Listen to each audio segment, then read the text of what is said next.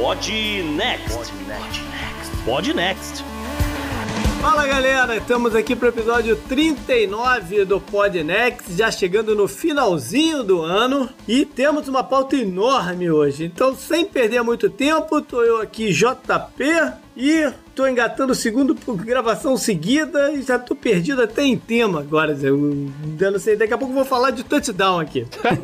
salve, ouvinte, salve JP, aqui é Gustavo Rebelo e aspas para minha frase de abertura. Jorge Soro, um velho gagá de 89 anos, é o títere que manipula tudo os líderes mundial desde 1974. Raul Underline. Oi, gente, Isabela, diretamente do Rio, e tô me preparando para esse segundo turno aí de domingo, mas eu gostaria de fazer uma reclamação com os meus co-hosts, hein? Com esse convidado de hoje, a pauta quente claramente deveria ser a manipulação do pássaro do ano na Nova Zelândia. A gente errou a pauta quente dessa semana. então, temos o convidado aqui. Temos a, a, primeira repetição de convidado desde a criação do programa, na verdade. Olha que né? honra, hein? Que honra, é, que honra. É. E tá aqui o alter ego do Raul Underline que o Gustavo sabia. obrigado, obrigado, obrigado. A maior fake news de todas, essa. Sou o Tucano, muito obrigado por terem me convidado de novo, gosto muito. E eu tive que renegar todas as minhas fake news. É, é, é um dos motivos que você tá aqui hoje. É, é, é, é, sério. É sério, é sério. Bom, vambora então pro programa, né? Bora pro Bora. programa, JP e trouxemos de volta o Tucano para falarmos sobre manipulação de informações e os impactos dessa desinformação na política e nas nossas vidas diárias. Gente, o debate tá imperdível. A personalidade é Janet Yellen, que será a nova secretária do Treasury, a primeira mulher a assumir este cargo e uma representante bastante importante do novo gabinete de Biden que há vencedores e perdedores da pandemia, todos nós já sabemos. Mas no ranking dessa semana, vamos trazer alguns números dos vencedores diretamente da China. E a gente pode não acreditar em astrologia, mas teve um alinhamento do cosmos e as bolsas em todo o mundo subiram nessa semana. Vamos entender o porquê no programa de hoje. No bizarro, um caso assustador de pena de morte na Arábia Saudita. E infelizmente, temos o obituário, inclusive falando de Maradona. Na coluna de Meio Ambiente, uma notícia curiosa: o governo Donald Trump emite uma decisão a favor da proteção do meio ambiente. O Gustavo explica. Será que a ciência finalmente descobriu uma fórmula para a juventude eterna? Estaria o exilir da vida no nosso sangue? Gustavo e Tucano comentam essa história. E para terminar, respondemos algumas perguntas dos nossos ouvintes, falamos do calendário histórico e deixamos mais dicas para vocês. Bora pro episódio?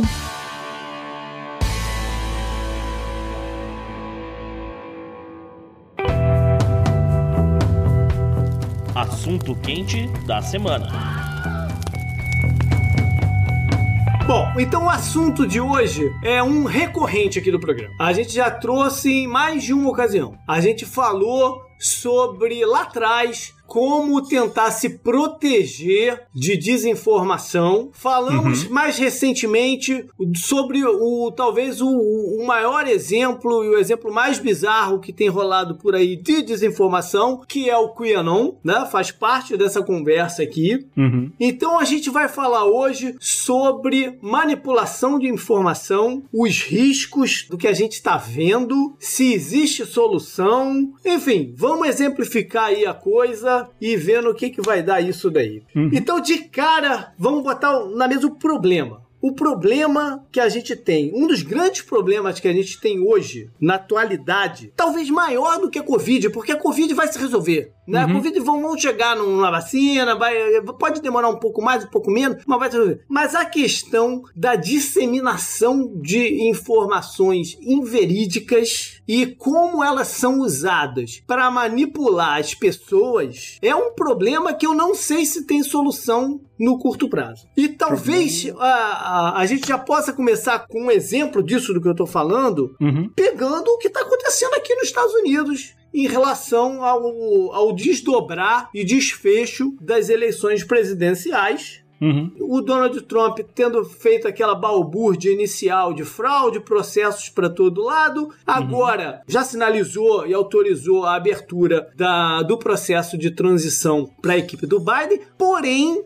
nos bastidores, bastidores não é melhor, mas por aí, por debaixo do pano, vamos dizer assim, Isso, é. ele continua municiando a, a base dele, que consome informação em determinados mídias e determinados canais, com todo tipo de desinformação possível. A ponto que a Fox News ficou de saco cheio. Ficou de saco cheio. E ele agora, ele agora tá focando naquela outra lá, nova, é Max News, né? Que rola Foi até um- emblemático aquele pronunciamento dele que as TVs americanas pararam de transmitir pra falar, olha, o que ele tá falando é tudo mentira. Sim, isso lá atrás, é, lá atrás ainda, antes da eleição, né? É verdade. Uma outra coisa que eu acho relevante é que essa disseminação, e a gente olhando pro Trump, né? A disseminação de informações falsas é um agregador da base do Trump. O que é assustador. Então, e é, a gente tem que ver o que, que ele quer com esse tipo de coisa, né? Ele já tá pensando à frente qual é o, o futuro dele nos próximos anos. Ele tá simplesmente, né, fazendo isso pra. Ele tá com uma vaquinha online aí, né? Simplesmente pra eh, inchar o, o que ele arrecada na vaquinha online. Tem algumas negociações aí jurídicas acontecendo paralelamente, né? Porque a gente já falou várias vezes que ele tá enrolado aí com a justiça também. O, o fato é que ele fala uma coisa né, eh, no Twitter e pega essa coisa e multiplica por 100 nos outros canais que ele tem de direto com essa galera. Tem aí essa nova canal, esse Max News, que rola até um boato que ele vai se associar a essa, essa parada e tal. Ah, o canal é, é ON News, ou só ON, foi suspenso do YouTube essa semana, porque também estava disseminando é, notícias falsas, etc. Novamente tentando manipular as pessoas. Pois é. E o dano disso é imenso, né? Porque tem uma galera que acredita e pronto. Né? Não, não- não tem o que você fale, o que você mostre, que vai mudar a opinião dessa gente, né? É, é lógico que não é um percentual, parece ser um percentual de pessoas maior do que é. Mas é um percentual relevante. Parece que é maior do que é porque eles falam muito alto. E eu acho que esse é um dos grandes perigos. Mas é, tem um, um fator aí que é assim: é óbvio que hoje em dia a disseminação das fake news é, tá muito maior por, por causa do- das redes sociais, pelo acesso à internet de grande parte da população. Mas você conversar com pessoas que acreditam em fake news, que não é que acredita numa fake news, é que ela tem um comportamento rotineiro Aham. de repassar essas informações Tem um padrão de, de, de cair nela. Exatamente. Na verdade, a fake news funciona com a pessoa ou a mensagem falando o que você quer ouvir. Uhum. Então, não adianta você mostrar uma foto da Terra tirada de um satélite para um terraplanista, ele vai falar que é montagem, porque ele não quer acreditar. Ele já tá predisposto a acreditar que é plana Aham. e acabou. Então, ele só vai consumir esse tipo de conteúdo. Ele vai evitar, ele vai, ele vai viver numa bolha e ele vai evitar qualquer tipo de comunicação, de mensagem que vá contrapor o que ele acredita. Então essas pessoas malucas que acreditam no Trump, que acreditam no Bolsonaro, eles já são assim de qualquer jeito. Uhum. Uhum. Essa é uma das coisas que reforça ou reforçou, né? A gente ainda não sabe se é uma onda que passou realmente. Esses governos de mais extrema, entre aspas, direita. Porque é esse público que não se sentia representado e encontrou nessas figuras alguém que ecoava todas essas, entre aspas, loucuras nas quais eles acreditam. Então é um, é um reforço também do modo de vida, da política, da sensação de estar representado. E é um grande círculo, né? Eu concordo, Isa, porque hoje quem usa melhor essa estratégia é a extrema-direita. Uhum. Mas isso, a gente não pode deixar transformar isso como exclusivo da extrema-direita. Sim. Sim. E não encarar isso como um fenômeno moderno. Isso é um fenômeno que acontece há muito tempo, desde que ah, ah, no Egito Antigo o Akhenaton assumiu o trono do Egito como faraó e ele mandou quebrar as estátuas dos deuses e fez os deuses dele, né? Uhum. Ah, falando no Egito Antigo, eu, eu tava que eu ia pensando que você ia falar, olha. do Rush Limbaugh, que começou o programa dele nos anos 90, mas segue Eu o ia- Egito Antigo que tá bom.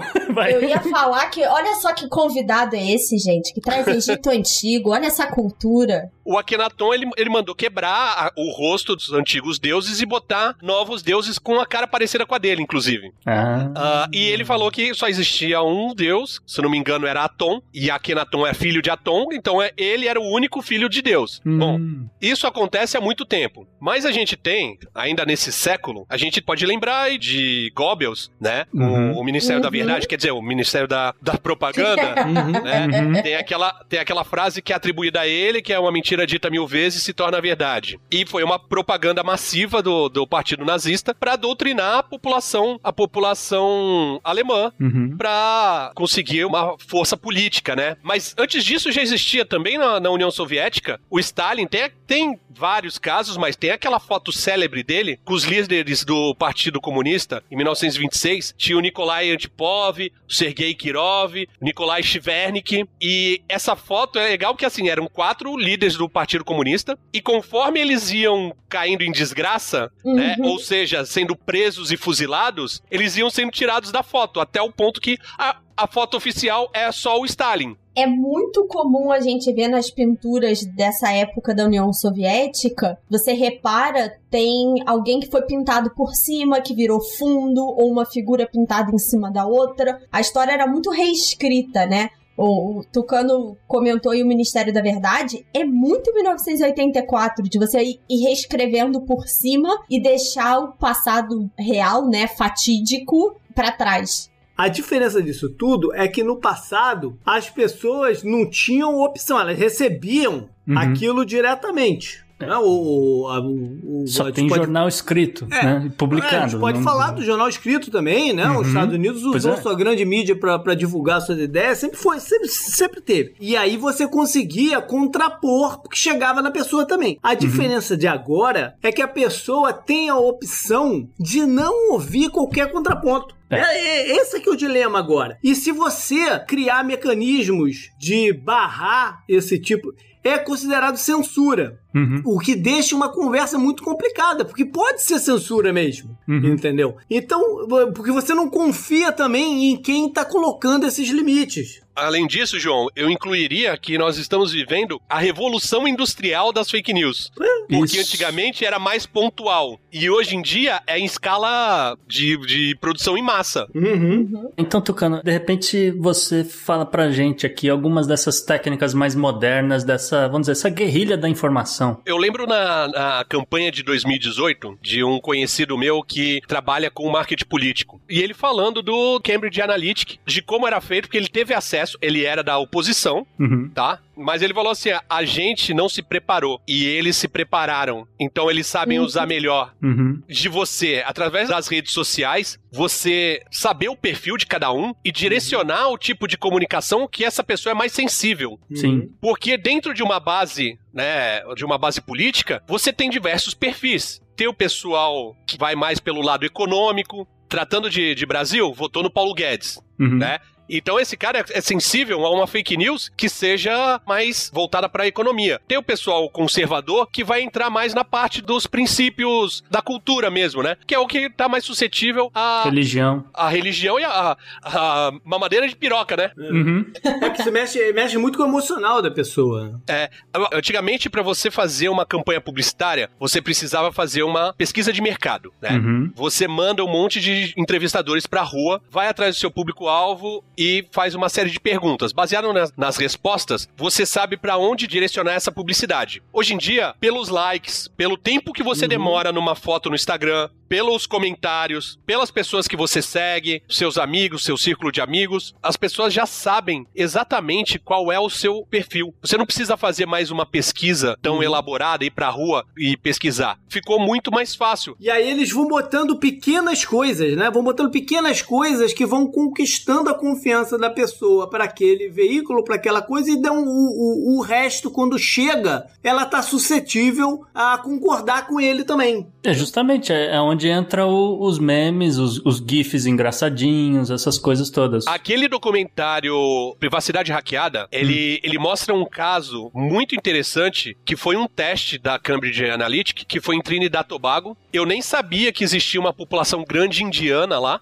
Aí. E aí eles tinham dois grandes públicos que eles precisavam influenciar: os afrodescendentes e os descendentes de indianos. E aí eles fizeram, analisaram o perfil e viram que o, o perfil da família indiana, os jovens indianos, eles faziam mais o que os pais queriam, obedeciam mais os pais. Uhum. E os afrodescendentes, os filhos eram um pouco mais rebeldes. Então, eles tinham que eleger um candidato que tinha mais penetração entre os indianos. Uhum. O que, que eles fizeram? Eles não combateram o candidato opositor. Eles simplesmente plantaram a hashtag e o movimento de que não ia votar para os jovens afrodescendentes não saírem de casa para irem votar, como uma forma de protesto. E aí eles não saíram de casa e foi o bastante para eleger o outro candidato, o candidato uhum. que eles estavam que tinha contratado eles. E aí quando eu vi isso, eu fiquei pensando, 2013 foi uma mentira, será? Será que naquela época a gente já estava influenciado? As pessoas foram para a rua protestar, mas elas a revolta delas foi plantada? Foi natural ou plantada, né? É, Exatamente. Não sabe o ódio contra a política, né?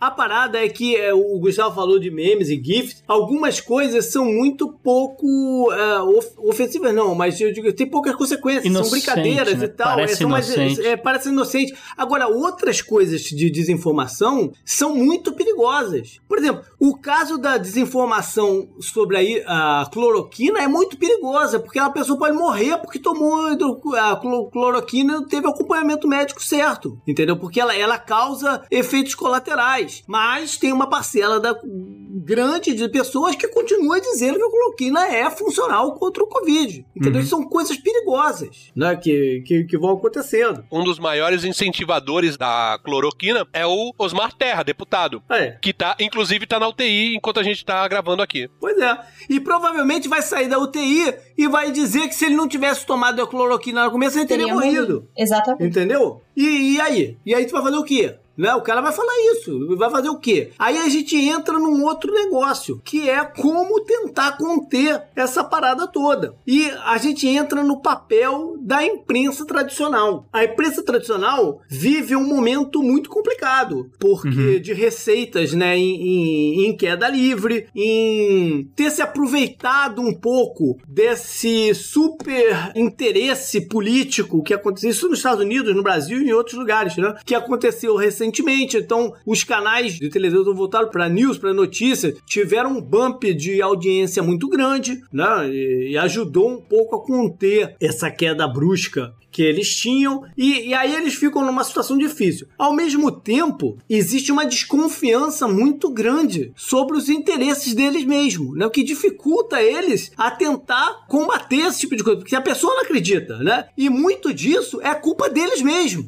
né? É muito claro hoje o papel que a imprensa teve no impeachment da Dilma. Então você pedir para a galera da imprensa, né, confiar no que eles estão falando para combater a extrema direita, tem muita gente que não vai confiar, porque se você analisar a coisa toda, viram que eles foram coniventes com o que estava acontecendo, que não checaram os fatos como tinham que fazer. O porquê não checar os fatos é que é questionável, né? A imprensa mainstream é odiada por ambos os espectros políticos, mundo. né? Sim. Pela direita e pela esquerda. Para mim, parte desse problema, e por que, que eu discordo do JP no sentido de não conferir os fatos, tá? Concordo com o Tucano que hoje o mainstream, o que seria a imprensa mainstream, é odiada pelos extremos, mas isso vem de uma pretensão de isenção, que a gente sabe que nunca existiu na verdade, né? Sempre que você comunica alguma coisa, você tá refletindo de alguma forma sua crença, só que essa pretensão de isenção faz com que eles acabem se isentando também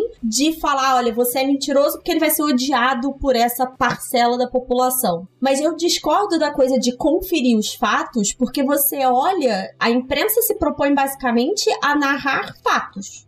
E vários desses meios que são odiados conferiram. Então, por exemplo, eu concordo que a imprensa brasileira teve um impacto, por exemplo, no impeachment da Dilma, mas não teve uma disseminação de fake news via imprensa nesse caso. Aí é uma, uma questão de você exprimir opinião ou de você colocar os fatos de determinada forma que você leva aquele grupo de leitores a acreditar e pressionar o seu representante, o que quer que seja. Quando a gente elogia uma determinada rede de televisão que cortou o discurso do Trump quando ele estava falando merda, a gente tem que apontar que quando a Lava Jato municiou eles de qualquer bobagem, né, de, de delação maluca do Palocci, eles foram vum, jogavam com todo vigor isso na cabeça das pessoas na véspera da eleição. Então eles não checaram o que tinham que checar é, era questão de falar, eu não vou publicar isso, entendeu? Era questão de falar, de fazer isso. Mas isso aí, obviamente, você deu um, um, exemplo excelente, mas a decisão de você liberar este fato, checado ou não, o que quer que seja, naquela data, não tem essa pretensão de isenção, ela tem sim uma forma de manipular. Só que o, o meio de comunicação se coloca como isento. E não uhum. é. Nenhum deles vai ser. A gente aponta o dedo aqui para quem assiste a Fox News. Cara, todas as outras redes de TV têm algum tipo de, de posicionamento. Uhum. Eu acompanhei as eleições americanas pela CNN, que vamos dizer assim, é um pouco mais isenta se a gente comparar com a Fox News. Não, me nem chamou é, eles a atenção. se posicionaram. É, eu não acho eles que é nem um pouquinho isento também. Não, eles se posicionam. A diferença é que eles se posicionam de forma clara, não? Exatamente. É. O que eu ia me chamar a atenção é o seguinte: eles estavam isentos no seguinte sentido, de eles evitaram muito chamar a eleição para um lado para o outro, né? Eles esperaram bastante para dar o call, mas você via 75, 80% dos comentaristas pró-democratas. O tempo uhum. de fala pró-Biden ou pró-Trump. Então, assim, você precisa saber também que meio é esse que você tá consumindo. E aí vem a parte da educação que a gente falou. Qual é o papel dessa imprensa? A imprensa não vai conseguir fazer isso porque ela fala para aquele grupo que, como o Tucano já falou, quer ouvir aquela coisa específica. Em relação à suspeita sobre a imprensa, é muito difícil desassociar o que eles falam também dos seus interesses corporativos. Claro. Porque, por exemplo, você tem um Washington Post que é o dono o Bezos da Amazon. Então, é muito difícil fazer essa separação total, por exemplo. Quando é que a gente vai ver, por exemplo, o Washington Post vir falar do absurdo que a Amazon não paga imposto, não é tributada, ou do, sobre a condição precária de trabalho dos funcionários da Amazon? É, ou defender um aumento de uma, uma taxação sobre grandes fortunas, por exemplo. Você sabe que o Washington Post foi comprado pelo conglomerado Amazon para pagar menos imposto, porque o, o é. jornal é deficitário e com isso eles acabam descontando. Então, assim. Ele dá prejuízo, então você desconta do imposto. Exatamente. É é, é muito difícil fazer essa desassociação. Ao mesmo tempo que se você pensar, ah, então vamos pensar numa imprensa estatal. É muito difícil também ela se manter isenta, né? Sem claro. ter influência do governo. É quase impossível. Você pode, você pode até mencionar a BBC como que tente fazer isso e tal, né? Mas você não tem outros grandes casos de imprensa livre de posse do Estado. Então é ah, é tudo muito complicado. Mas a BBC é pró-Reino Unido, e aí quando você pensa, por exemplo, em política da Europa, você começa a ver outros conflitos ali, né? Mas existem coisas fáceis de, de, de, se mexer na forma que a imprensa atua hoje que tem que ser feita agora. Por exemplo, tem que acabar esse negócio das manchetes e é, notícias opinativas. Tipo assim, uma manchete. Bolsonaro diz tal, tal, tal, tal, tal coisa. Não pode. Ele não pode ser isso ser a, a headline da parada. Porque ele já, ele já disse, né? Ele já disse a bobagem que tem. A não ser que você bote. É, Bolsonaro disse merda falando tal, tal, tal. Entendeu? Mas você não pode falar o, o tal. Ou, por exemplo, Paulo Guedes disse que viu o elefante voar. Pô, ele já disse que viu o elefante voar, né? Aí, ninguém tem tempo nem energia para clicar em tudo, para de repente entrar lá na matéria e ver que na verdade ele viu ele elefante voar porque ele assistiu Dumbo no fim de semana. Não, um já falou, pô, o cara, pô, ó, o homem aí, o homem faz elefante voar. O outro já diz, pô, o cara tá no ácido, tá vendo elefante voar.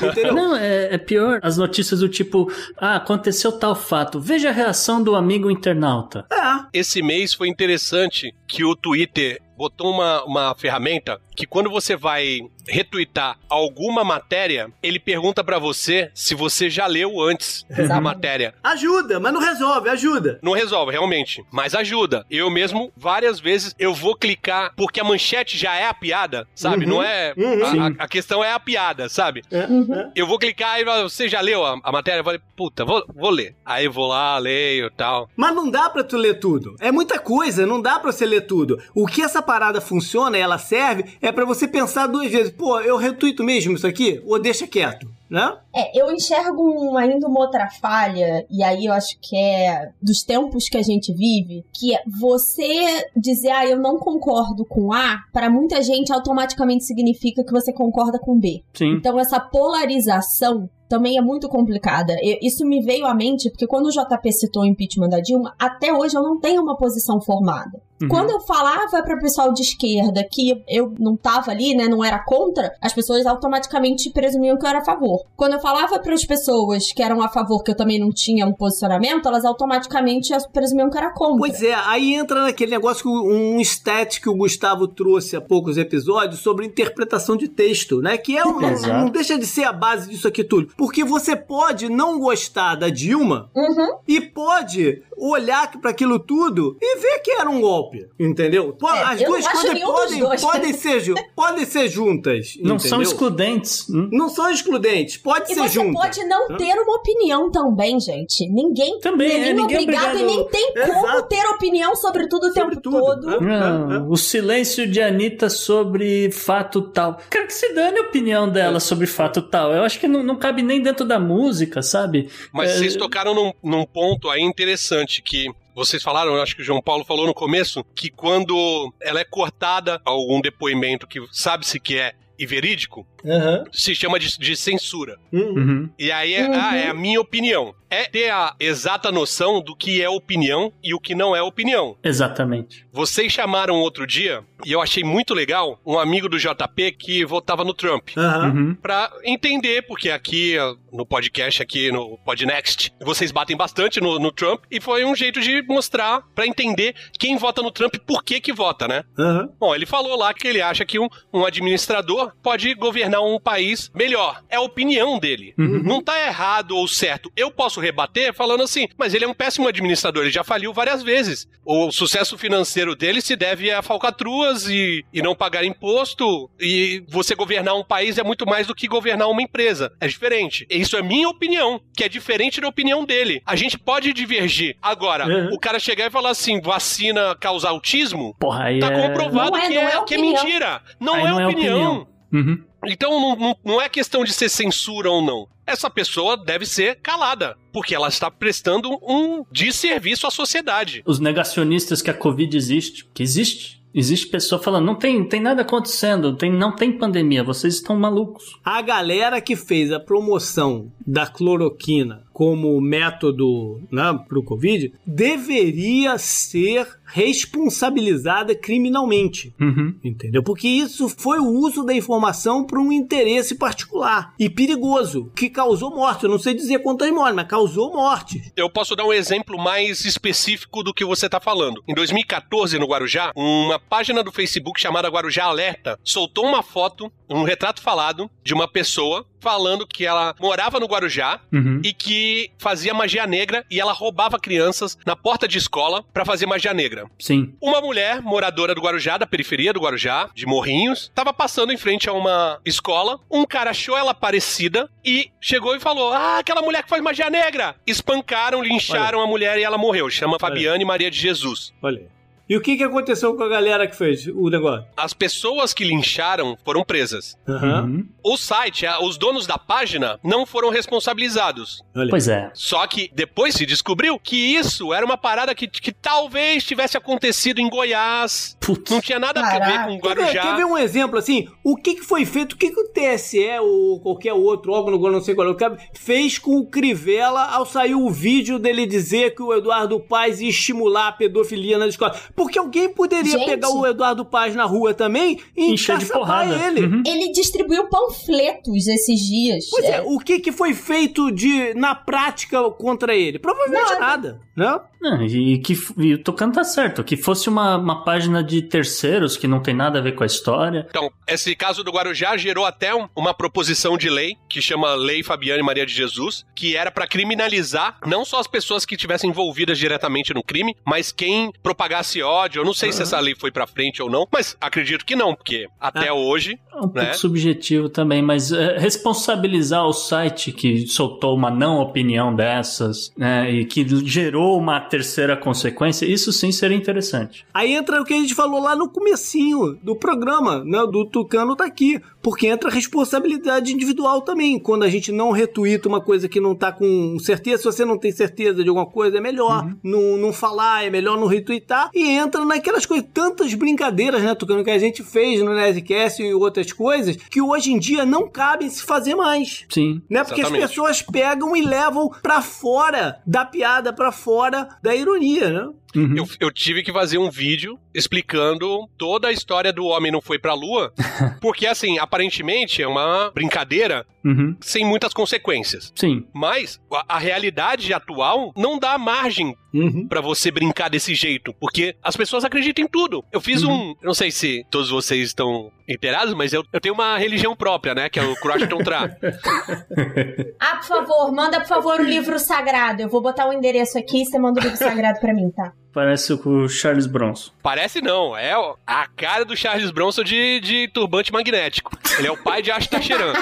Eu fiz um vídeo falando sobre toda a mitologia, né, de Croston Tra, e apareceu uma pessoa na, na, hamburgueria falando que ele e o irmão se interessaram e eles queriam saber onde tinha mais fontes. Putz. Mano, eu tô falando gente. do Charles Bronson de turbante magnético. E a galera, tem gente que acredita, então você não pode falar nada, porque as pessoas acreditam em qualquer coisa. É, Terra mas... plana, vacina. É, imagina a galera acreditando que o Acre não existe, porra. Até isso, porra. Se bota no lugar da galera do Acre. Quando eu tinha o meu blog e falava sobre o Acre, dando as provas de por que, que o Acre não existe, tinha muita gente do Acre que ficava puta da vida, porque eles é morador do Acre e estão falando que o estado deles simplesmente não existe, tá ligado? Mas no fundo o cara sabia que era uma brincadeira, mas hoje em dia esse tipo de brincadeira é o que falou, você falou, esse, esse tipo de brincadeira é perigosa. Uhum. Entendeu? É perigosa. Se você sabe que tem gente que acredita que tem uma rede de pedofilia no porão de uma pizzaria. Pois é. E e bateu na porta da pizzaria. Que a candidata a presidente da república está envolvida, você acredita em qualquer coisa. Uhum. E tá cada vez mais sofisticado, tá cada vez mais difícil dizer o que, que é um, um robô postando do que, que é um ser humano postando por conta de inteligências artificiais atrás desses robôs. E, de novo, é, vai saber qual que vai ser a próxima grande mentira que vai se espalhar por aí e causar dano, que nem você falou. Pode ser a moça lá no Guarujá, pode ser é, é, o, o caso aí da pizzaria, e enfim. Isso aí. Up next. Up next.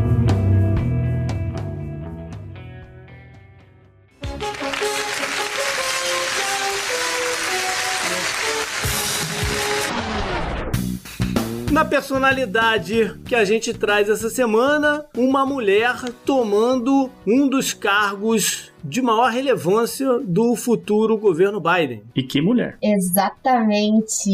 Então, foi confirmada essa semana a indicação de Janet Yellen para comandar o Tesouro Americano, que seria o equivalente aqui no Brasil ao Ministério da Economia, gente. E como o JP já falou, ela vai ser a primeira mulher a ocupar esse cargo. Não satisfeita, ela também já havia sido a primeira mulher a chefiar o Fed, que ela era a, a presidente do Fed antes do atual presidente, e ela também já tinha sido a primeira mulher a ser a principal conselheira econômica, respectivamente aí nos governos Obama e Clinton. Então ela é uma figura mais vinculada aí ao Partido Democrata nesses governos que a gente está falando. Mas muito mais do que isso, gente, a Yellen é uma economista muito renomada, muito conhecida. E ela seria uma figura muito imponente nos círculos internacionais. Então, nas reuniões com possíveis reuniões futuras de ministros das fazendas e economia, né, que seja pelo mundo, ela teria essa figura muito relevante, o que é uma tentativa do governo Biden de reconstruir várias das pontes queimadas pelo Trump e reconstruir essa imagem dos Estados Unidos perante o restante do mundo. Ela é originalmente uma economista do trabalho e ela ficou muito conhecida por dar ênfase na questão do emprego enquanto ela foi chefe do Fed. Ela também acredita, ela já exprimiu essa opinião várias vezes, de que o governo precisa continuar estimulando a economia através dos pacotes de assistência que são aprovados no Congresso e que tem um lá travado até agora. E que também várias das dois, novas medidas. É, pois é. Tem um democrata que... e um republicano, os dois travados. Tudo travado. Mas ela também acredita que várias dessas novas medidas que precisam ser tomadas, dos pacotes de estímulo, das propostas de salvação de muitos negócios, elas precisam ser muito melhores desenhadas para estarem voltadas para as camadas da população que foram mais atingidas pela crise em geral, né? Que são os mais pobres e os pequenos negócios. Então aí ela entra um pouco em contraste com a ideia de você ter planos muito abrangentes. Mas nem tudo é rosas e ela a gente já sabe que vai ter um enorme desafio pela frente. Então, depois da rápida retomada que teve com a abertura do comércio, nos meses ali de julho e agosto, os Estados Unidos voltaram a ver os números de emprego e crescimento estagnarem e até piorarem. E agora a gente está vendo essa segunda onda de Covid que pode empurrar a recessão para o começo do governo Biden. E aí, o que resta saber é se a mão firme da Yellen e essa figura que ela construiu ao longo dos anos vão ser suficientes para guiar a economia americana e, de certa forma, a economia do mundo para fora desse lamaçal que a gente está vendo. Bom, vai ser interessante ver como é que ela vai lidar com algumas pessoas do Fed também contrárias a, a certos estímulos e tal. E vamos ver o que, que vai passar, o que, que não vai passar, qual, se ela vai ter jogo de cintura quando tiver que negociar esse tipo de coisa e tal. Essa galera não pode errar, né? Não. É, não. Eles estão numa situação bem delicada. E eu ia comentar uma coisa curiosa. O Gustavo falou como é que vai ser a relação da Yellen com o Fed. Quando ela foi presidente, ela foi muito criticada pelos republicanos por dar essa ênfase na ideia de emprego, que é um dos papéis do, do Fed, mas que sempre ficou muito de lado. Tanto uhum. que ela foi, ela foi considerada pelo Trump para um segundo mandato e foi Sim. depois trocada pelo uhum. Jerome Powell. E, curiosamente, o Powell bateu de frente com o Trump e deu continuidade a muitas das políticas da Yellen. Então, até dessa questão de se preocupar com o emprego. Então, pode ser que esses dois anos de overlap deles aí a gente possa ver alguma coisa interessante. Na verdade, o Trump até queria, né, depois de indicar o Jerome Powell, ele até queria uma continuação exatamente igual ao que a Ellen estava fazendo de quantitative easing, né, de, de dinheiro mais barato disponível no mercado. Ela, no final do mandato dela, ela já estava começando a subir devagar e o Powell meio que deu uma aumentada de volume, né? Bateu de frente total com o presidente. Exatamente. Foi, foi, foi interessante. E vai, e vai continuar sendo interessante dependendo da composição dos membros do Fed, como eu falei. Exatamente. Up next. Up next. Up next.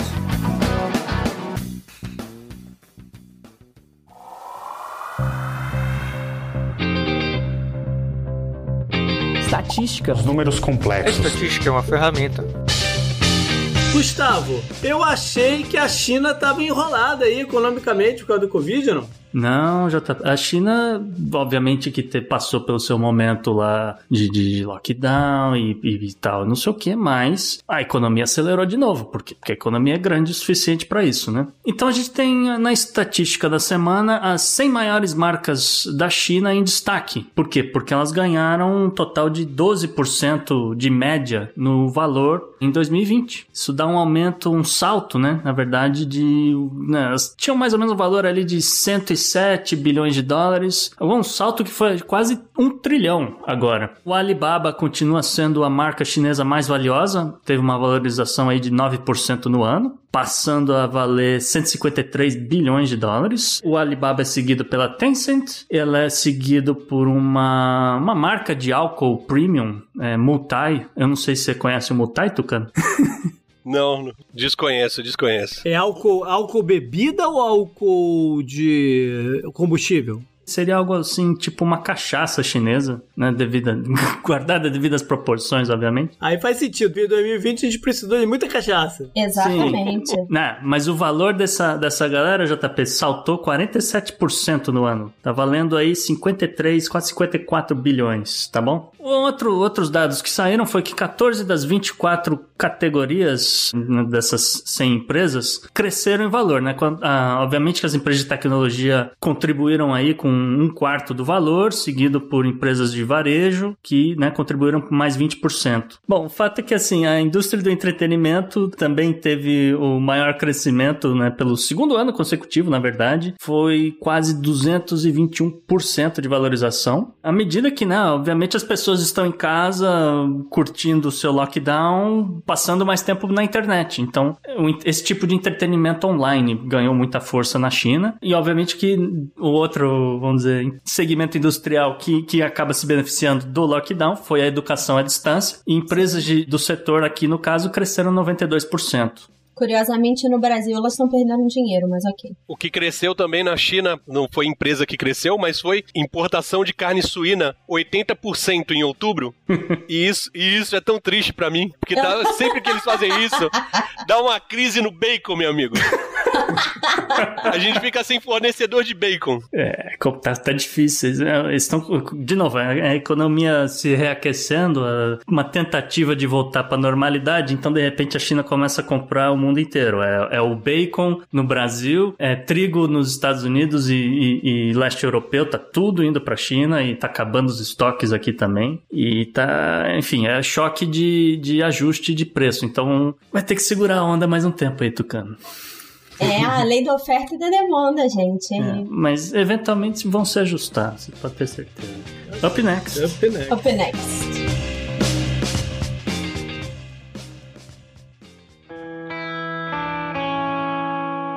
Economy. Economy. Economy. Economy. Economia mundial.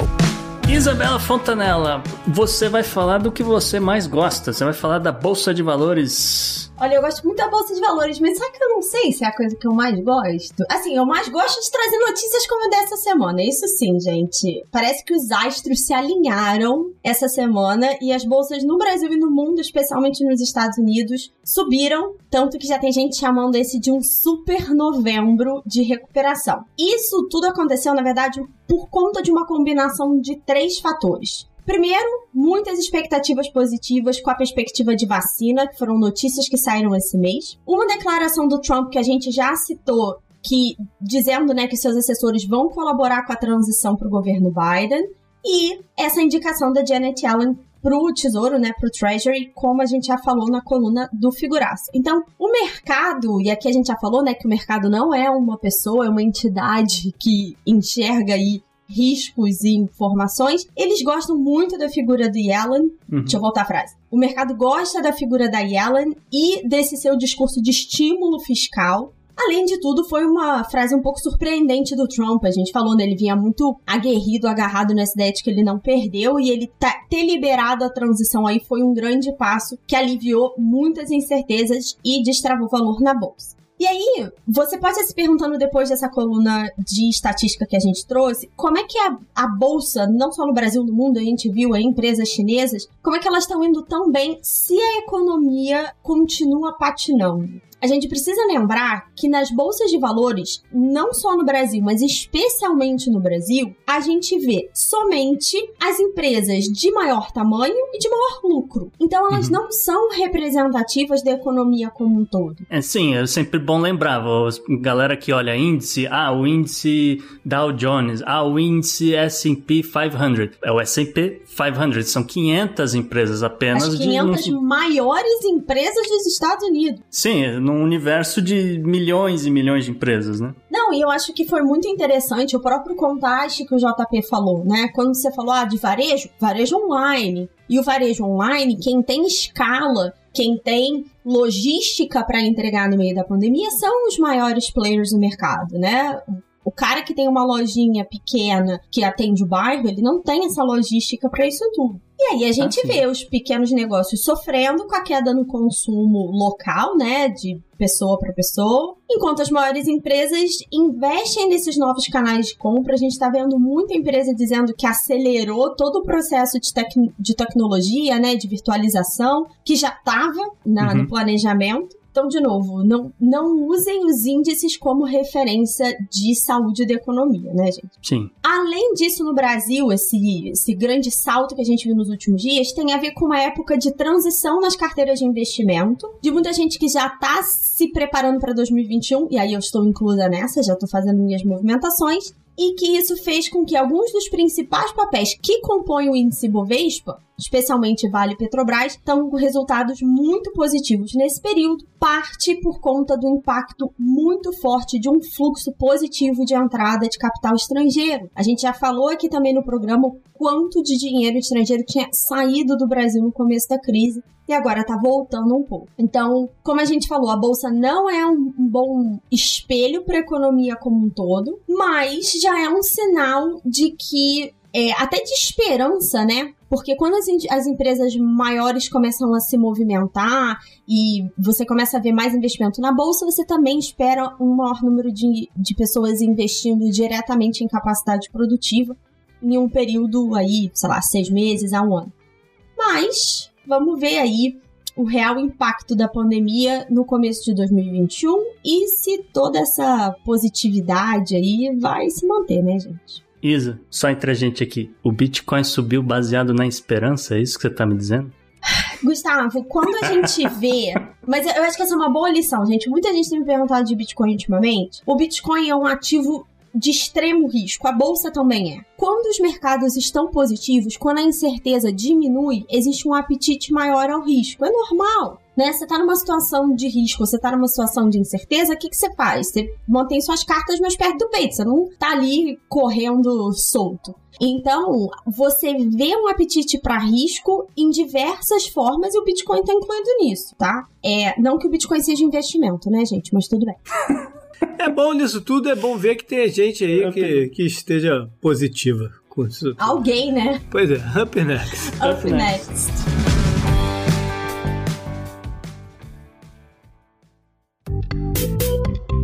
Our enemies are innovative and resourceful, and so are we. They never stop thinking about new ways to harm our country and our people, and neither do we. You can actually see Russia from land here in Alaska. Gustavo, a gente já falou aqui de Arábia Saudita, a gente já falou aqui de pena capital e hoje essas duas coisas se encontram no nosso destaque bizarro, é isso?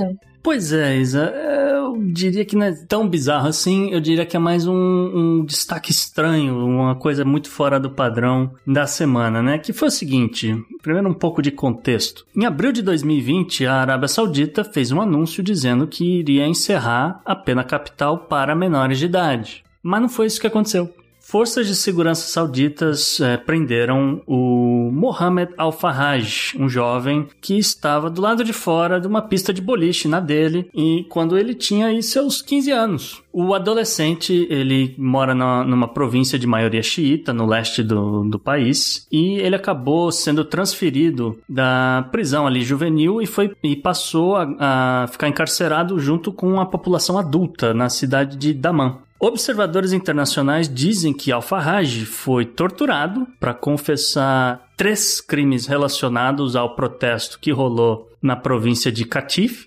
é, incluindo né, os três crimes que ele confessou. Ele abrigou um fugitivo, ele compareceu a um funeral de um parente em 2012 e ele enviou mensagens pelo WhatsApp que poderiam afetar a segurança pública. Pô, isso podia virar moda, hein? É, tem tudo a ver com aqui com o nosso tema de, é. né, pessoas divulgando maluquices e não né, opiniões baseadas em fatos, né? Mas tudo bem. Um, acontece que todas essas três acusações, por algum motivo, não, não entendo muito a questão do funeral, mas essas três, essas três acusações acarretam pena de morte na Arábia Saudita. Qualquer coisa deve acarretar pena de morte na Arábia Saudita, né? Pois é. é. Acontece também que o nosso amigo Al-Farraj tinha apenas 9 anos quando ele cometeu o primeiro crime, né, desse que ele é acusado, que é a questão dele ter ido no funeral. E é isso aí, né, gerou toda uma revolta.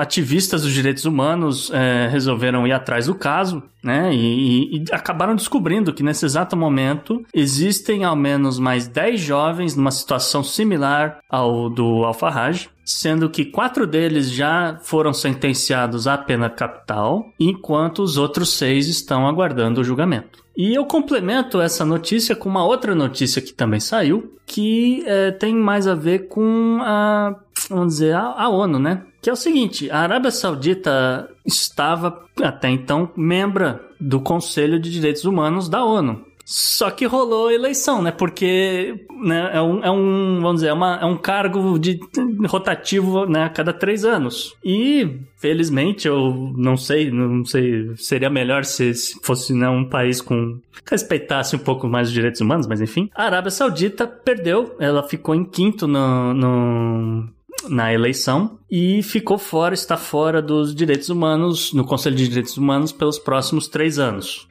Por outro lado, Rússia, China, Cuba e Paquistão foram reeleitos com menos votos do que na, no, nos anos anteriores, mas serão membros do, dos direitos humanos da ONU pelos próximos três anos. É. Coerência é, é. a gente não vê por aqui.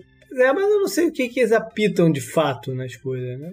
Ah, não, é um comitê puramente consultivo. O Comitê de Direitos Humanos é puramente consultivo. E tem uma coisa que eu não sei se os ouvintes sabem: essa eleição, gente, ela é regional. É cada continente, não é bem continente, porque, por exemplo, a América divide a América do Norte, a América do Sul, Caribe e tal. Então, existem acordos entre os países para que determinados países ocupem determinados cargos. Então, a gente nem sempre vê o Brasil nessas nesses grupos porque eles negociaram cargos que para eles eram mais interessantes. Então, também tem um pouco dessa dessa troca. Não quer dizer tanta coisa assim. É, é uma divisão assim por grupos. Consta que a Arábia Saudita estava no mesmo grupo que o Nepal e o Nepal entrou pro grupo dos direitos humanos. A Arábia Saudita ficou de fora. Ou seja, você trouxe duas notícias, né? Separadas. Uma é ruim, nefasta e tal, e a outra é bizarra, de fato, que esse negócio da comissão aí. Né? Exatamente. É só para complementar, é que eu é, achei que era pertinente. Up next. Up, Up next.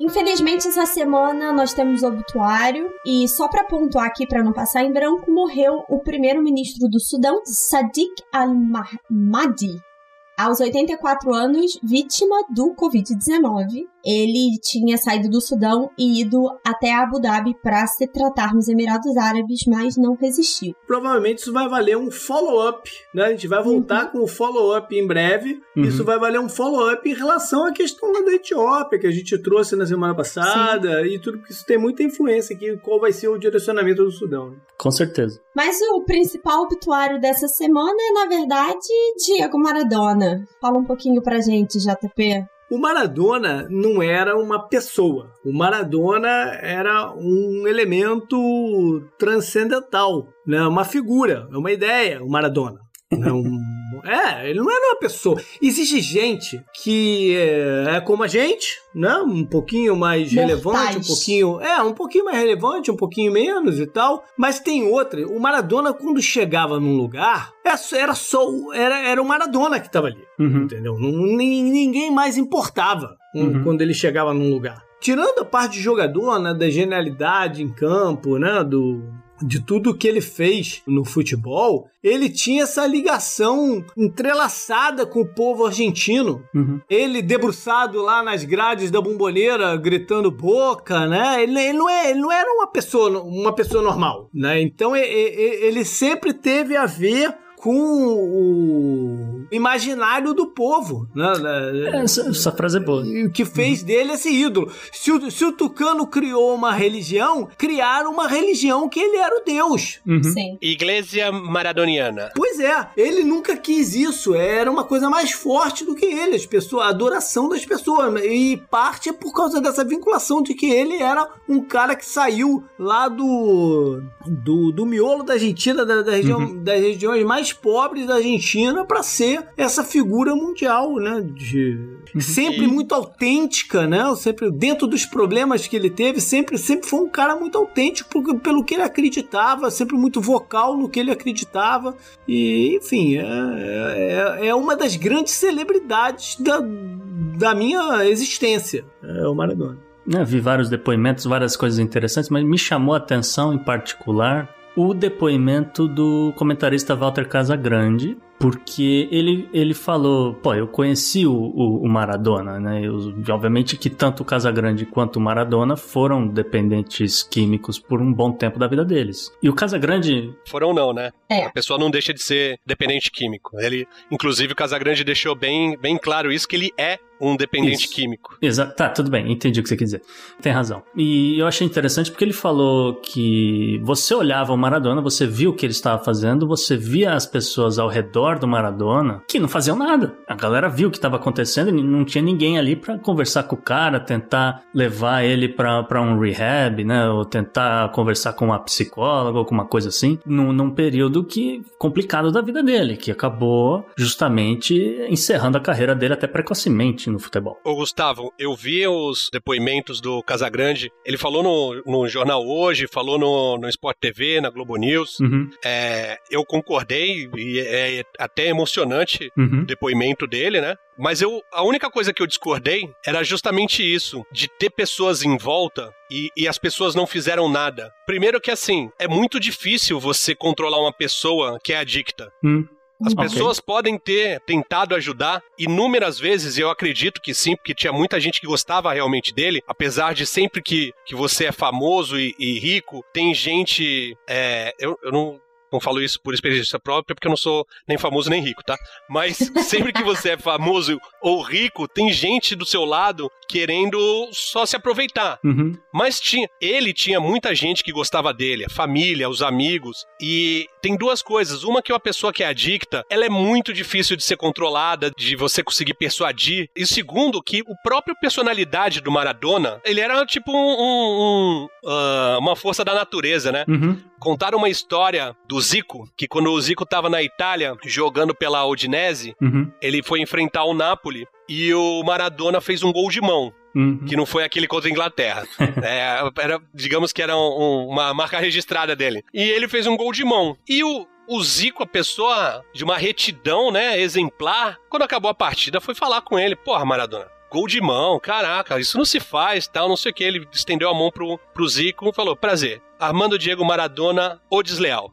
Ele, tipo, foda-se, tá ligado? Não, Eu é- faço gol de mão mesmo. Mas E aí? olha só, o cara teve uma religião, ele foi Deus. Como é que tu fala pra um Deus que ele tá fazendo bobagem, cara? O cara não Exatamente. aceita aquele, a- a- a- esse discurso, entendeu? E, e isso foi até o final, né? Porque os médicos não queriam deixar ele sair do hospital porque ele estava bem da cirurgia que ele fez, Uhum. né? Ele fez uma cirurgia no cérebro e da cirurgia ele estava bem, mas ele estava tendo crise de abstinência. Uhum. E as pessoas sabiam que se deixassem ele voltar para casa solto, que ele ia morrer se drogando, bebendo e tomando remédio. Uhum. E não queriam deixar, entendeu? É, é- é muito mais forte. É muito mais forte do que simplesmente você chegar, tem as pessoas do lado e não fizeram nada pra ajudar, entendeu? Hum. Eu acho curioso também, porque assim, sem falar da idade, os meninos viram o Maradona jogar, eu não vi. Então eu tenho na minha cabeça esse Maradona completamente fora de controle. Então eu tenho uma visão muito negativa dele. E aí eu não tenho essa visão que o JP falou do Deus, sabe? Eu acho muito curioso como o simples fato de você ter visto o cara jogar ou ter acompanhado essa carreira dele muda essa percepção. Isa, digamos que ele é um deus tipo Loki. Ele é muito humano na questão É. de ter inúmeros defeitos. exatamente. Mas é que ele jogando era inacreditável. O, o Tucano definiu, é força da natureza, cara. É impar- imparável. Tipo, só se fosse rugby, se abraçar o cara e tacar ele no chão pra parar ele, entendeu? Todo louco vive pouco, mas o pouco que vive, vive muito louco. Olha aí. Olha aí, olha aí. Gustavo, Gustavo, Gustavo tá, tá de turbante, igual o Charles Bronson falando isso. Não, eu, sou, eu sou discípulo de Raul Underline. Up next.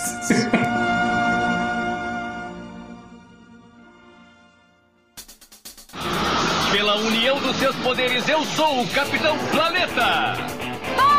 快点电 Gustavo, hoje não tem bichinho no meio ambiente, tem mina de ouro? Hoje tem mina de ouro, JP. É um caso que volta lá em 2014, mas que parece que chegaram numa, numa conclusão, né? Que é o seguinte, o governo Trump rejeitou nessa última quarta-feira uma licença para exploração de uma mina de cobre e ouro na Baía de Bristol, sudoeste do Alasca. A decisão para por completo a construção do, da mina, né, para poder explorar e tal, que, né, vamos dizer, fica numa mesma região, uma reserva onde ocorre muita pescaria dos, de salmão é, selvagem e tal, é uma, são, são terras de nativos americanos também, então tem sempre, né, problemas relacionados à invasão quando, ou, né, quando você tem exploração desse tipo de coisa lá. O fato é que o, o Corpo de Engenheiros do Exército dos Estados Unidos determinou que o plano dos mineradores com relação ao descarte de rejeitos da mina não estavam de acordo com as diretrizes do Clean Water Act, ou a, vamos dizer, a,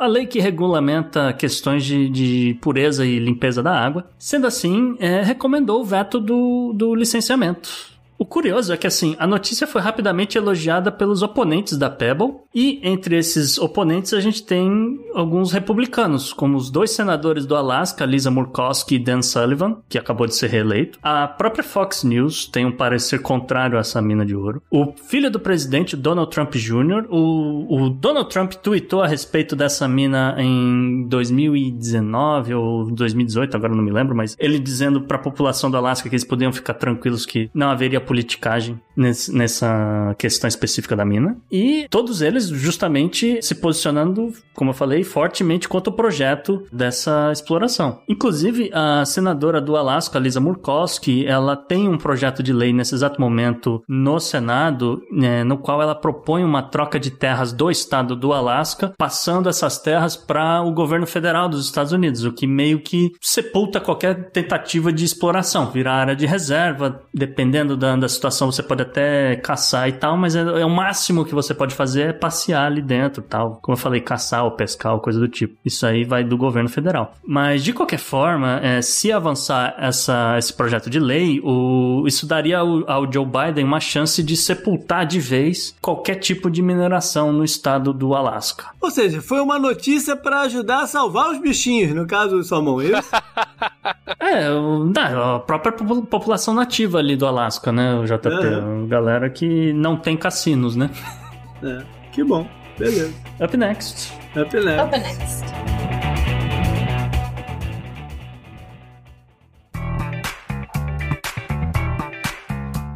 Não é pescaria, é tecnologia. Gustavo, descobriram a fonte do Ponce de Leon, não? Uh, essa daí fica aqui no. em Santo Agostinho, JP. fica aqui perto de casa. É... Já bebi água lá, já bebi água lá, mas continua envelhecendo. Não, isso aqui eu, eu, trouxe esse assunto primeiro porque eu, eu achei interessante a questão de envelhecimento, porque a gente tem aqui um convidado que dizem que tá cada vez mais jovem, eu não sei. Olha aí, olha aí. Eu não acompanho ele tão de perto assim, né? Mas vamos lá. É, cientistas da Universidade de Tel Aviv publicaram um estudo no qual eles demonstraram que o uso de câmeras hiperbáricas, né, que tem alta pressão de oxigenação, para tratamentos diversos, eh, conseguiram retardar o, o envelhecimento dos glóbulos vermelhos do sangue e possivelmente reverter o envelhecimento das pessoas, ou pelo menos o envelhecimento físico das pessoas, né? E além disso, os cientistas demonstraram que esse tipo de tratamento resulta na reversão do encurtamento de telômeros, um, o telômero, para quem não sabe, vamos dizer, é a ponta do fim, assim, do cromossomo, e fica enrolado, não sei o que, aquela ponta que protege o telômero. Então, eles reduziram o encurtamento em até 40%, dependendo da especialização da célula, e, além disso, eles ainda conseguiram reduzir, eles notaram a redução do acúmulo de células velhas em até 25%, né, no, no sangue, né, o que seria, vamos dizer, dois sintomas associados à velhice. Vou me inscrever como cobaia, Gustavo. na Universidade de Tel Aviv, porque você falou aí do não envelhecer, rejuvenescer, essa pandemia aí me envelheceu uns 10 quilos e uns 10 anos. envelhecer 10 quilos é um bom conceito. Pô, não tinha pensado nisso. Eu não tinha pensado nisso, mas, mas tem mercado pra esse negócio em 2021, 2022. Aí, né? ó. Não, não tinha pensado nisso. Up next. Up next. Up next.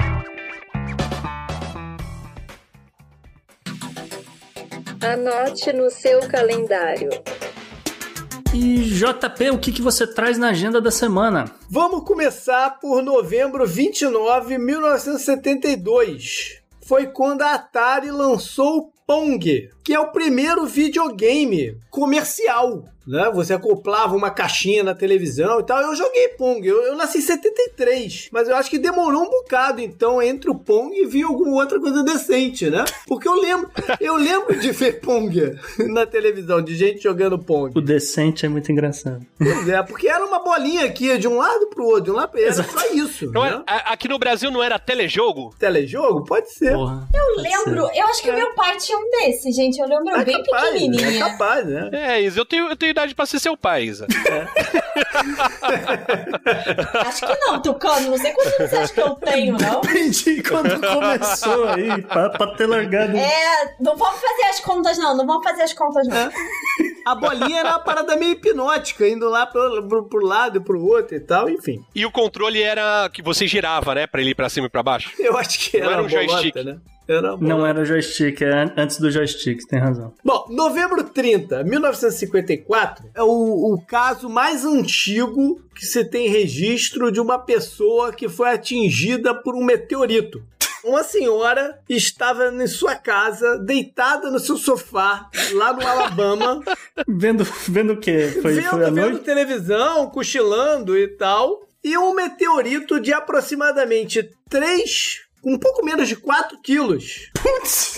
E 18 centímetros Caraca. entrou pela, pelo telhado dela e bateu no quadril dela. Machucou ah, a mulher. É, fala, se pega na Caraca. cabeça, morre, bicho. É, na verdade, não, não, não. Sabe por que ela não morreu? Porque não foi direto. Ele entrou e ele bateu contra um rádio, ricocheteou. É meio pong. Ricocheteou e veio nela. Então, ela estava assistindo ao rádio, então é isso. É, é. Tava assistindo então, esse é o caso mais antigo que se tem de registrado de uma pessoa. Porque até se tem um caso do Egito de 1911 que um cachorro tomou um meteorito na cabeça. Coitado. Mas uma pessoa foi essa senhora lá do, do Alabama. Muito Novembro bom. 30 ainda, de 1982, foi o lançamento do LP Thriller do Michael Jackson, Aí, né? A parceria é do Michael Jackson com o Quincy Jones, né? Uhum. E, e ainda é o maior best-seller da indústria fonográfica. Hum. E vai então, continuar sendo, já. Continua sendo, é exatamente isso que eu ia falar. É um desses recordes que nunca vai cair exatamente. na vida. Ninguém compra mais disco. Não, ninguém, exatamente, ninguém se vende mais disco. Então, para sempre, arrisco dizer que trilha vai ser o maior best-seller. Calcula-se que se vendeu 66 milhões de exemplares pelo mundo à toa. Foi um, um tremendo sucesso, é além das vendas, né? Além das vendas, foi um tremendo sucesso. Foram oito Grammys que, ele, que eles ganharam e músicas que para sempre vão ficar né, na, na, com a gente e superam até a política atual do cancelamento, porque Michael Jackson foi cancelado, né? Mas o thriller não. Sim, ah, o clipe é ótimo, gente. Esse clipe é maravilhoso. Agora eu vou falar um negócio aqui, que vocês vieram com o negócio do... Ah, nunca vai passar a venda de LP, não sei o quê. É, a Tower Records acabou de voltar a funcionar, tá? Pra quem quiser comprar mídia física, só pra constar, fazer esse registro. Pra ver 66 milhões de pessoas comprarem alguma, algum disco É, aí é outra parada. É, é, é. Eu, o, o JP, eu lembro exatamente onde eu tava quando eu vi o clipe de Thriller ah, pela clipe? primeira vez. Meu no Fantástico. Eu, eu tava na casa de um amigo meu, e aí passou e eu depois tinha que ir embora para casa e era de noite. Uhum. E era num prédio vizinho, tipo, nos três prédios pro lado. E eu voltei para casa me cagando de medo. Olha. Mas tinha, além do thriller, tinham inúmeras músicas que ficaram para sempre, né? Billie Jean, Beat It, e, o disco como um todo. Era muito bom, um, né? De fato, um fenômeno. 1 de dezembro de 1955 aconteceu também no Alabama. E a, a mulher que levou o meteorito lá no Alabama. O, no Alabama aconteceu o um incidente com a senhora chamada Rosa Parks. Ah. Que, pela sua importância, o corpo dela hoje está lá em Washington, na rotunda do, de Capitol. Ela é o marco da luta dos direitos civis americanos. Sim. Porque nesse dia lá, ela estava sentadinha na sua cadeira no ônibus em Montgomery, no Alabama. Naquela época, os ônibus tinham uma, uma, uma separação de onde só brancos poderiam sentar e onde os negros poderiam sentar. Porém, existia uma regra se, que se o espaço dos brancos estivesse todo ocupado e algum branco entrasse no ônibus, o negro deveria se levantar e o branco sentar lá. Uhum. E ela se recusou a fazer isso e por isso foi presa. E se criou um movimento, foi a primeira ação de fato do Martin Luther King, que ele criou um boicote à empresa de ônibus de, de Montgomery, boicote que durou quase um ano até a Suprema Corte americana pressionada, porque até economicamente a empresa de Sim. ônibus do, do, de Montgomery foi um baque porque calculava-se que pelo menos 70% dos usuários da rede de ônibus fossem, fossem negros, né? Uhum. Então o boicote até a parte econômica funcionou, foi a primeira grande vitória do Martin Luther King, levou, como eu falei aí, um, um ano e ficou-se uma mitologia de que ela foi uma decisão dela da hora, ela de falar que não, não, não ia levantar, né? Mas, mas já se sabe que ela era uma pessoa antenada em algumas conversas que estavam dentro, que isso estava sendo planejado de alguma forma, e ela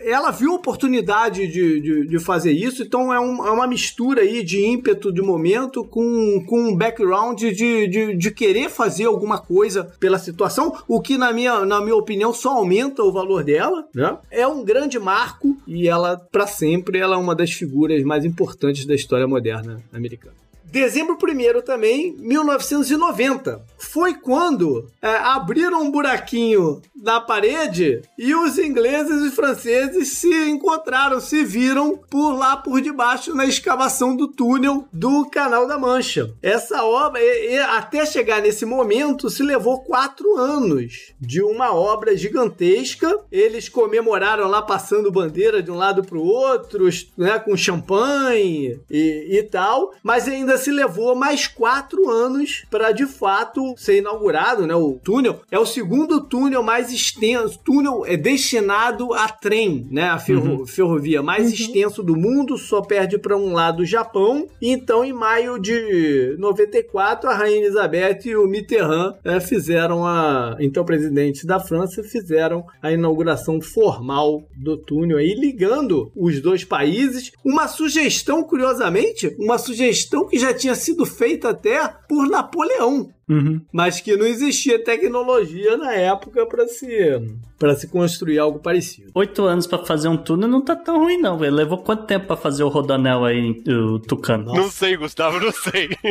Bom, eu falei de Napoleão e eu queria fazer uma pergunta pro Tucano.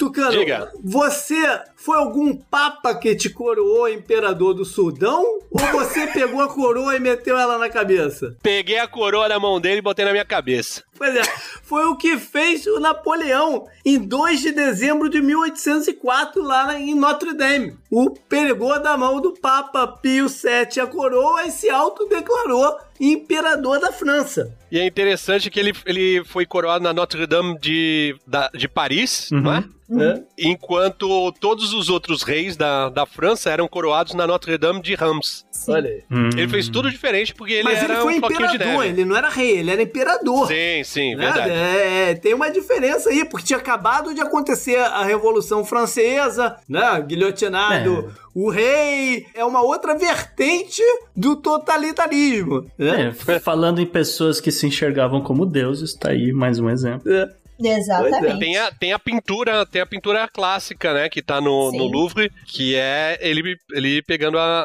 a, a coroa e levantando assim como se fosse botar na cabeça já. Uhum. Tá certo. Por fim, ainda em dezembro 2, mas de 1942, foi quando o cientista físico Enrico Fermi conseguiu manipular e fazer a primeira reação em cadeia nuclear. Isso uh, foi o começo de uma nova era. Era no meio de uma corrida atômica pela bomba, né? Estávamos na Segunda Guerra Mundial, os alemães tentando construir por lá, e esse aqui foi um passo para se chegar nela via projeto Manhattan e tal. E, enfim, depois tiveram as explicações também também energéticas importantes e tal. Mas tudo começa aqui com o Fermi, que é italiano e ele tinha já ganho um Nobel de Física em 1938 por identificação de elementos radioativos. Então esse era o trabalho dele e ele conseguiu uma autorização de viagem em 38 para ir receber esse, esse Nobel, porque existiam várias limitações. Já estava já tava assim em guerra, né? Já estava assim, uhum. assim no período aí. Então lá na Itália existiam várias limitações de, de, de viagem para pessoas que eles consideravam importantes e chaves. Então ele conseguiu uma autorização para receber o preço e fugiu ao receber o prêmio lá do, do Nobel. Fez bem. Então, ele, a esposa dele era judia, então hum. eles já estavam cheirando que tinha alguma coisa muito errada para acontecer e conseguiu fugir e foi desenvolver seu trabalho nos Estados Unidos. Maravilha. Up next. Up next. Up next.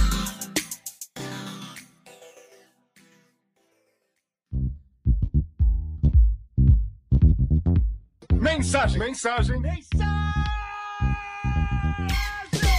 E mais uma semana, cumprindo aqui uma promessa, a gente tem mensagens dos ouvintes. A Yasmine pergunta, é, pergunta sobre eleições municipais. Como vimos, um número expressivo de candidatos e candidatas pretas foram eleitas para vereadores, candidatos LGBTQ+, também foram eleitos e candidatos moradores de comunidades, também favelas, é, também foram eleitos. Vocês acreditam que isso pode ser um termômetro para as próximas eleições presidenciais? Olha, eu acho que a gente está vendo alguns movimentos nessa eleição, nessas eleições municipais que podem ter reflexos em 2022. Eu acho que essas minorias que a Yasmini está chamando atenção, elas ainda têm um longo caminho para percorrer quando a gente está falando de esferas mais altas tanto para governo do estado quanto para governo federal. Mas a gente tem outras tendências de políticas e de partidos que a gente está começando a ver uma movimentação que é meio que dá as costas ao que aconteceu em 2018 e que pode sim haver uma mudança em 2020. Pode ser o começo de uma tendência, mas a gente tem que muito observar porque eleição municipal tem uma dinâmica própria que não necessariamente se reflete a nível estadual e federal. Eu tenho falado muito sobre representatividade é, política recentemente. Uhum. É, isso daqui é um bom exemplo, mas ele pode ser uma coisa pontual se não houver um trabalho de fato para se promover a busca dessa representatividade. Então não dá para saber se é um, uma tendência ou não, depende de como vão trabalhar esse tipo de coisa. Uhum. Isso, e a gente recebe muitas histórias também, umas coisas curiosas, e eu, vou, eu resolvi destacar uma aqui. Tem uma pegada de histórica. A, uma historinha mandada pelo, pelo Edgar. O Edgar conta pra gente o seguinte: Enquanto vocês falavam sobre eleições nos Estados Unidos, eu me lembrei desse, dessa curiosidade histórica. Em 1876, o nosso último imperador, Dom Pedro II, fez uma viagem até as terras do Tio Sam. E durante essa visita, um jornalista escreveu uma piada, um, um como é que fala, um, um xiste, num jornal chamado The New York Herald, em que ele anunciava a chapa de Dom Pedro II como candidato à presidência dos Estados Unidos. Ao que parece, teve gente que levou a sério e realmente votou no imperador nas cédulas de eleição. Uau, olha aí. Quer dizer, pelo menos a história que, que chegou no Brasil, né? Segundo o jornalista Sebastião Pagano, que veio contar essa história no Brasil, foi o que aparentemente teria acontecido e tal. E ele, nesse exato momento, é a única fonte, né? O jornal não existe mais e tal. É, eu achei curioso e eu achei pertinente ao tema dessa semana. É, totalmente, né? Fake news. E, aí, e é curioso ver que uma grande diferença, aquilo que o Tucano falou lá atrás, a manipulação da informação e o, a, desinfo, a propagação da desinformação sempre aconteceu. O alcance dela é que tá muito diferente. Isso aqui é um caso desse. Eu fico imaginando em 2020 aparecer um príncipe na, na Fox News dizendo que voltar a monarquia nos Estados Unidos agora. Ai, Up next. Up next. Up next.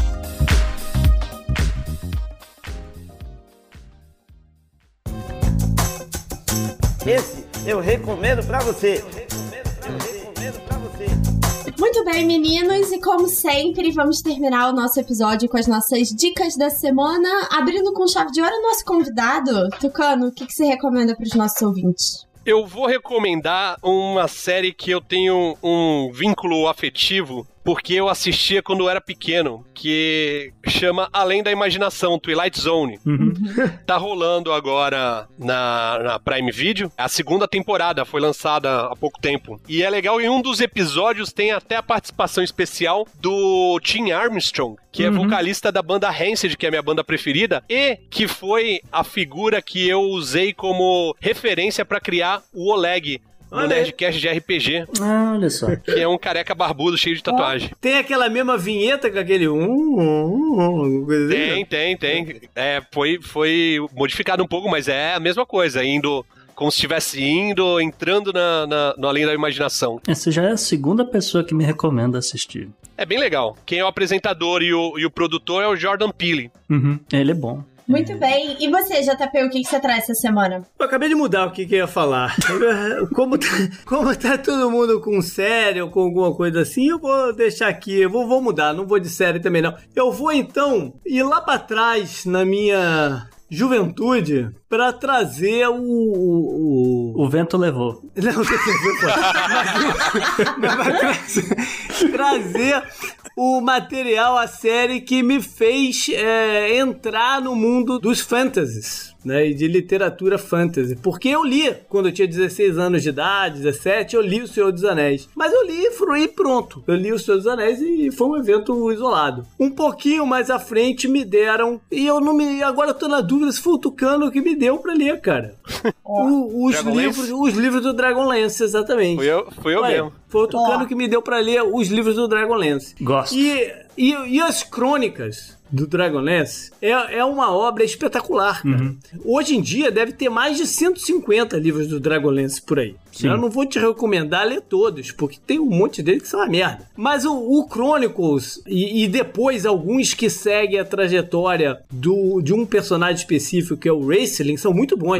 O Chronicles... Ó, o famoso Olhos de Ampulheta. Exatamente. É, é um dos personagens mais incríveis que eu conheço até hoje. E eu li, sei lá, uns 40 Dra- Dragonlances e tudo começou com esses aí. Do, do- é- ele parece muito ingênuo, tudo que acontece. Mas é uma história muito mais profunda do que se, se a gente dá crédito. Quem não conhece, vale a pena dar uma olhada aí na- na- nas crônicas. de Deixa eu só te contar a história desse livro, JP. A minha madrinha foi pro, pra Nova York e eu pedi pra ela comprar livros de RPG pra mim. E eu queria que ela trouxesse os livros de jogo mesmo do, do Dragonlance. Uhum. Que na época a gente jogava Dungeons and Dragons, né? Advanced Dungeons and Dragons. E aí ela foi numa livraria normal e eu achei que lá vendia em qualquer livraria e não. E o cara falou: Ah, Dragonlance tem aqui. Ela trouxe eram os pocket books, né? Os É. três, os Dragões do Outono. E aí eu tentei ler, mas meu inglês é muito ruim. E aí você já falava inglês bem e tal, não sei o que, eu levei pra ti. É, é- é fantástico, é uma literatura fantástica. Literalmente, né? Também. E você, Gustavo, o que, que você trouxe pra gente? Então, eu assisti um documentário, é uma coisa diferente. É, não sei se Tucano curte Beast Boys, mas Adoro, adoro. eles reuniram o trio dos Beast Boys e meio que montaram um palco, né? Uma, uma coisa meio assim. Era pra ser um TED Talk, acabou virando um documentário, porque tem né, um pouco mais de uma hora ali de duração e os caras contam a história desde o começo, desde eles três moleques dizendo que eles, eles sonhavam em ser rapper, e, pô, três caras brancos, né, tentando ser rapper nos Estados Unidos naquela época e eles não sabiam nem rimar direito e, e, tipo, eles levavam um papelzinho anotado com. com com as, as músicas, coisas que eles queriam rimar lá pra cantar e tudo. Uma, uma coisa assim bem tosqueira e tal. Só que, né, eventualmente a coisa foi melhorando, eles foram ganhando espaço, e, enfim, é, eu achei que parte, né, né, parte do ponto de vista deles, então eu não sei o quanto que é chapa branca, eu não sei o quanto que é- é